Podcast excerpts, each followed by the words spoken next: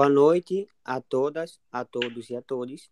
Hoje é segunda-feira, 2 de maio de 2022. Eu sou o Inisto Alcântara, estudante do curso de Serviço Social da Universidade Federal Sergipe e os meus colegas aqui presentes também. Eu sou Fabrícia dos Santos. Eu sou Ingrid Maria. Eu sou Shirley Cirino. E eu sou Tainara Caduda. E esse é um podcast que queremos articular sobre o movimento de reconstituição do serviço social no Brasil, em seu aspecto, aspecto de intenção de ruptura. Bom, o processo de renovação do serviço social foi um avanço, sem dúvida, para as ciências sociais, pois, ao analisarmos as origens da profissão, verificamos uma profissão que foi demandada pela sociedade capitalista e teve suas primeiras formações baseadas na moral cristã da Igreja Católica.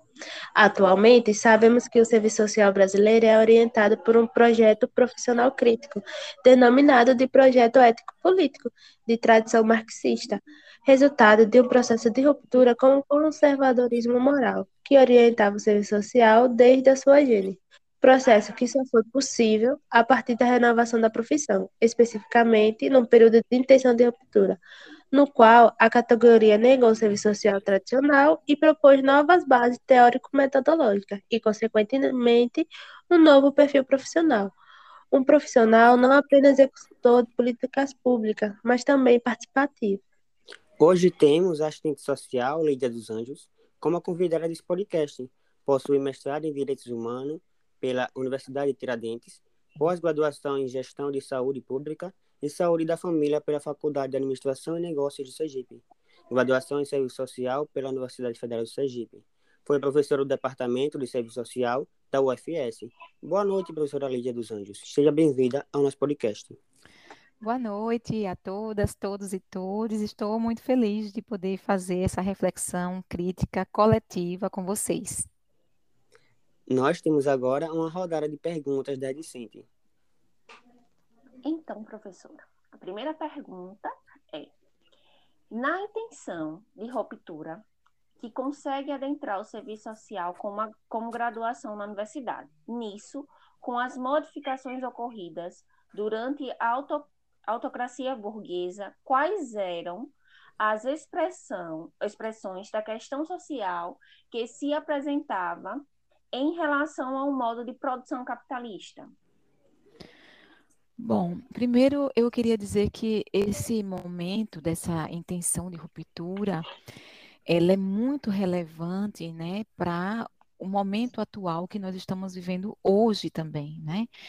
É, em que pese as crises que nós vivenciamos, e especificamente é, a, a, ruptura com o conservadorismo, embora ela vá se consolidar né, no, com o Código de Ética de 93, é, a Lei de Regulamentação da Profissão também 93 e as diretrizes curriculares de 96, havia é, conjunturas políticas anteriores que corroboraram, contribuíram né, para esse momento tão importante de ruptura com essas bases que eram a, é, dentro de uma lógica moralista.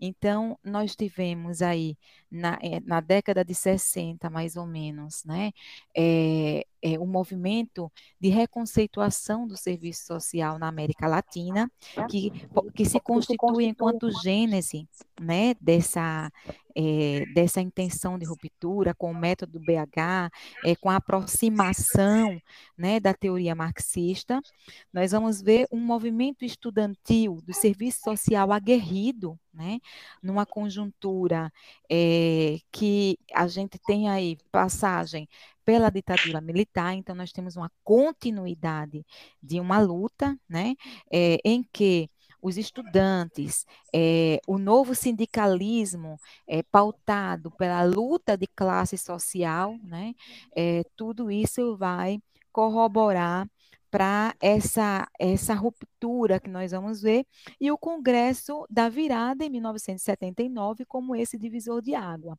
Mas eu fiz essa contextualização toda né, para mostrar que a década de 70, por exemplo, a gente vai vivenciar aí é, uma crise, uma grande crise no país, que vai repercutir na década de 80 é, com essas expressões da questão social é, a partir de um cenário grande de endividamento, com a intensificação de políticas neoliberais, vulnerabilização do trabalho, precariedade do trabalho, erosão do sistema público de proteção social, a retração dos investimentos serviços públicos no campo social, subordinação das políticas sociais às políticas de ajuste da economia.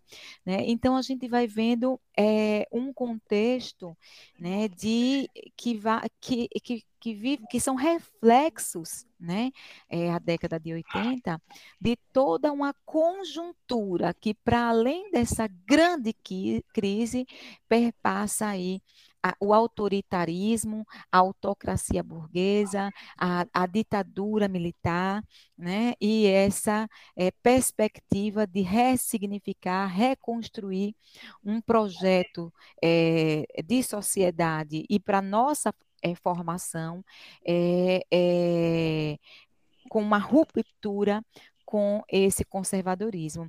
Então, essas é, são expressões da questão social que vai repercutir né, é, no desemprego, na precarização é, das condições de trabalho em quem é assalariado, mas um, uma grande demanda social, uma grande quantidade de trabalhadores na informalidade.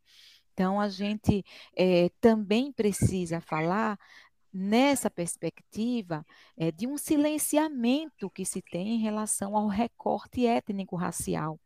A gente, a população negra, por exemplo, ela vai, é, ela vai se organizando por fora dos espaços coletivos formais organizados de trabalho, porque ela acaba nem se constituindo enquanto classe social. Então, ela vai se organizando por fora dos sindicatos e aquela classe operária, aquela classe trabalhadora, é, ainda é, é aquela a, a população é, que migra né, da Europa, né, que são os imigrantes. Então, a gente precisa falar dessa questão étnico-racial, que é o grande público que nós trabalhamos, né, que é o nosso compromisso, que é a população negra. Eu não sei se respondi né, a questão, né, contextualizei um pouco e trouxe aí um pouco das expressões da questão social é, que vai repercutir aí nas décadas, na década de 80, 90 também. Respondeu sim, professora. Muito obrigada. Bom, Lídia, passando para a segunda questão, é, seria quais pontos é, das bases sociopolíticas você destacaria como essenciais para a compreensão geral do contexto do movimento de intenção de ruptura? É, na verdade, é, o legado né, é, que se tem desse movimento de reconceituação são justamente esse, esse encontro com a teoria marxista, né, e que traz aí um legado marxiano, é, um projeto de, de ruptura é, com bases muito sólidas dentro de uma teoria que vai trazer para nós um, um, um, uma discussão é, de uma metodologia no nosso fazer, amparada numa teoria crítica, é, que vai fazer com que a nossa profissão migre da condição de executor das políticas públicas para formulador dessas políticas.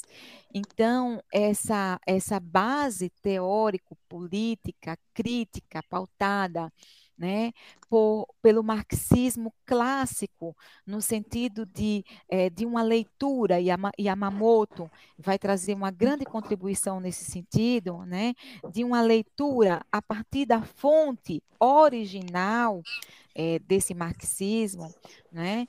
Então, essa é uma base importante essencial para a gente compreender esse contexto do movimento de ruptura que, que vai questionar né, é, o nosso fazer, o fazer do serviço social, dentro de uma perspectiva de, de, de adaptar o sujeito, dentro de uma perspectiva de julgamento do sujeito, né, é, vai questionar é, esse fazer, é, não para apenas execu executar a serviço do Estado, mas para executar, é, formular, pensar as possibilidades é, instrumentais de uma instrumentalidade do serviço social comprometida com a transformação da nossa sociedade, né?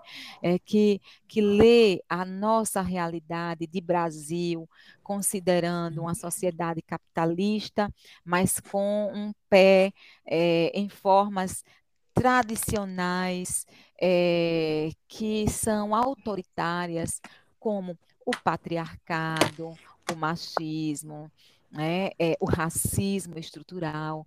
Então, um, um, um, profissional comprometido com a transformação passa por um profissional crítico é, na perspectiva de ler a nossa conjuntura política, de ler a nossa realidade, para poder encontrar as melhores estratégias é, de intervenção é, comprometida com a essa população, que na grande parte é a população negra.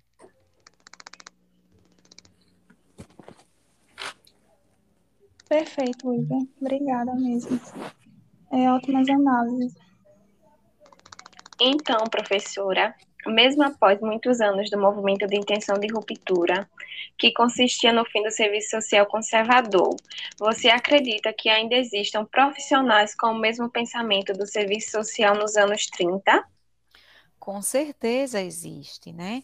É, porque a, a, redemocratização do país, por exemplo, ela a, a, que resulta né, com a Constituição Cidadã de 80, ela é, a, a Constituição recepciona é, uma, um, um pleito da sociedade como um todo, né, é, de movimentos pela, pela luta pela qualidade da saúde, da assistência social, de uma educação né, pública de qualidade, é, por questões de moradia, de habitação, né, é, a gente tem essa é, recepção desse pleito na Constituição Cidadã, mas o novo não chega extinguindo de uma vez o velho, as velhas formas de se pensar e fazer a política.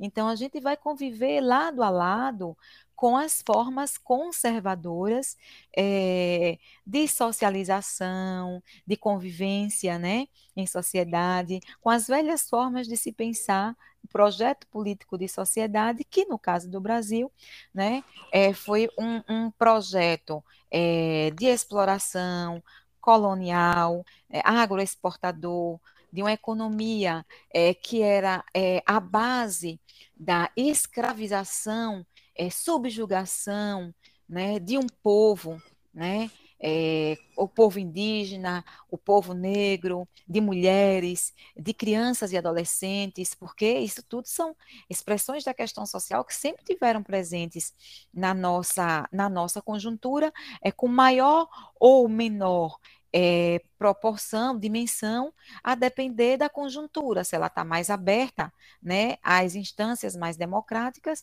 ou não.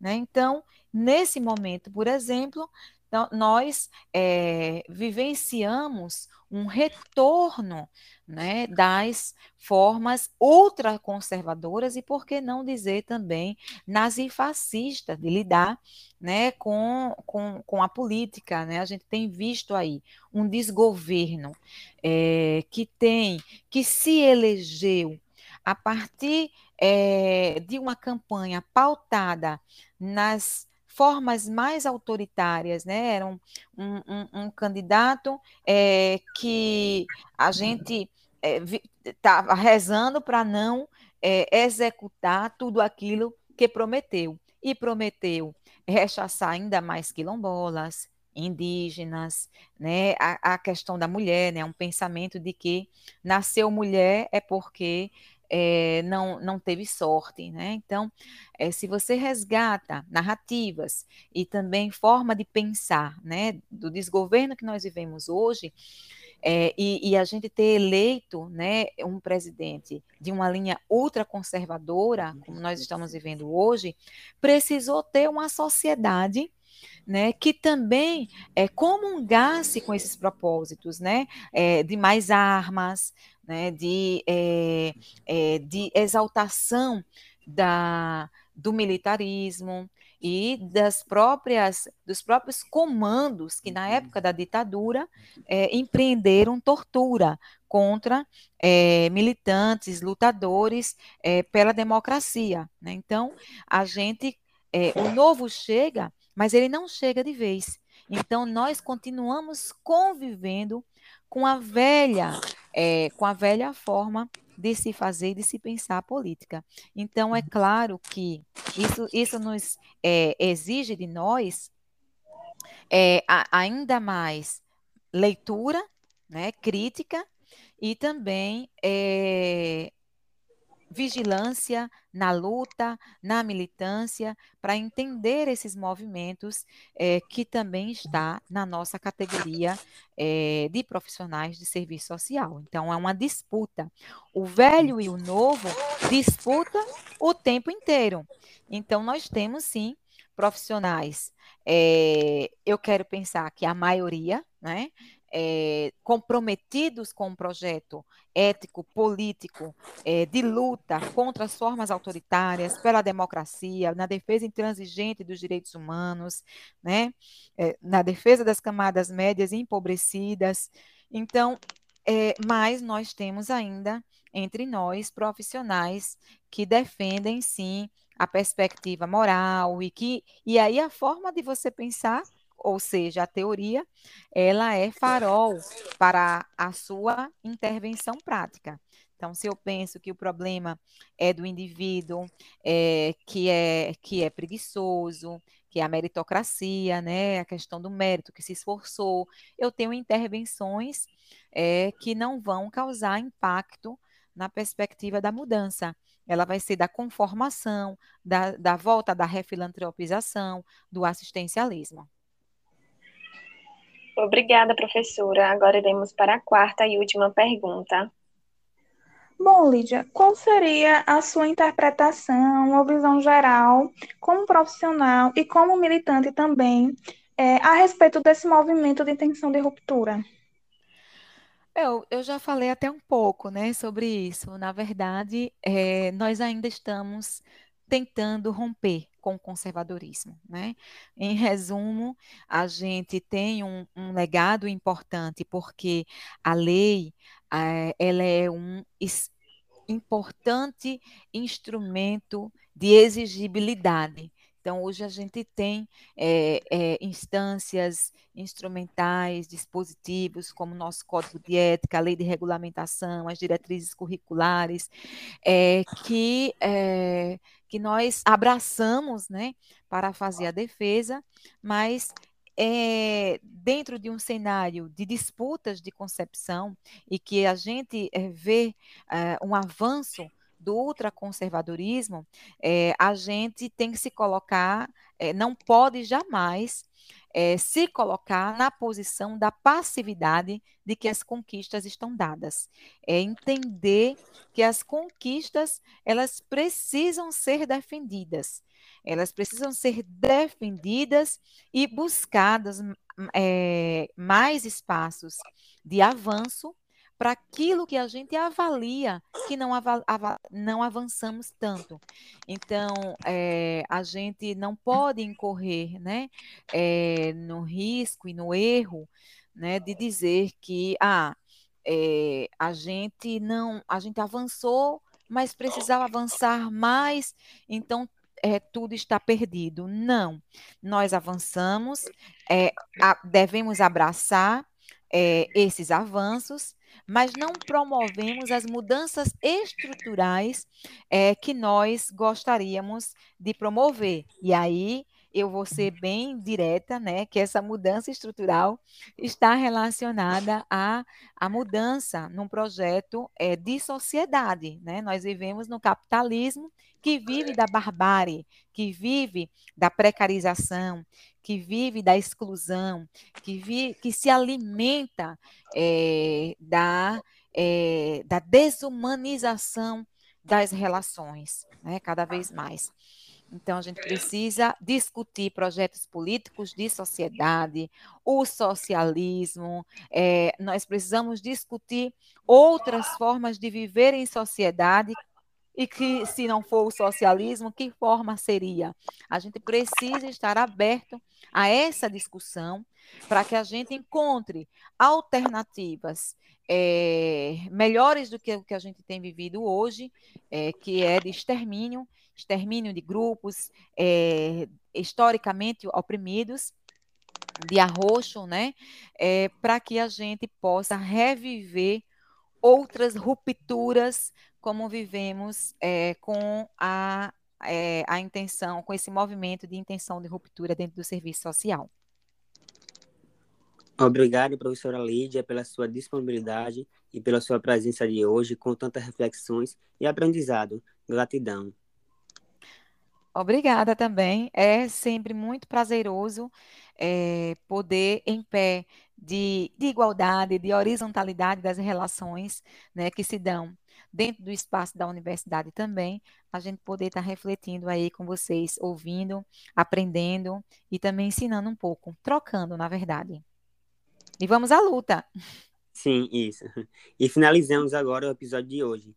Até a próxima pauta.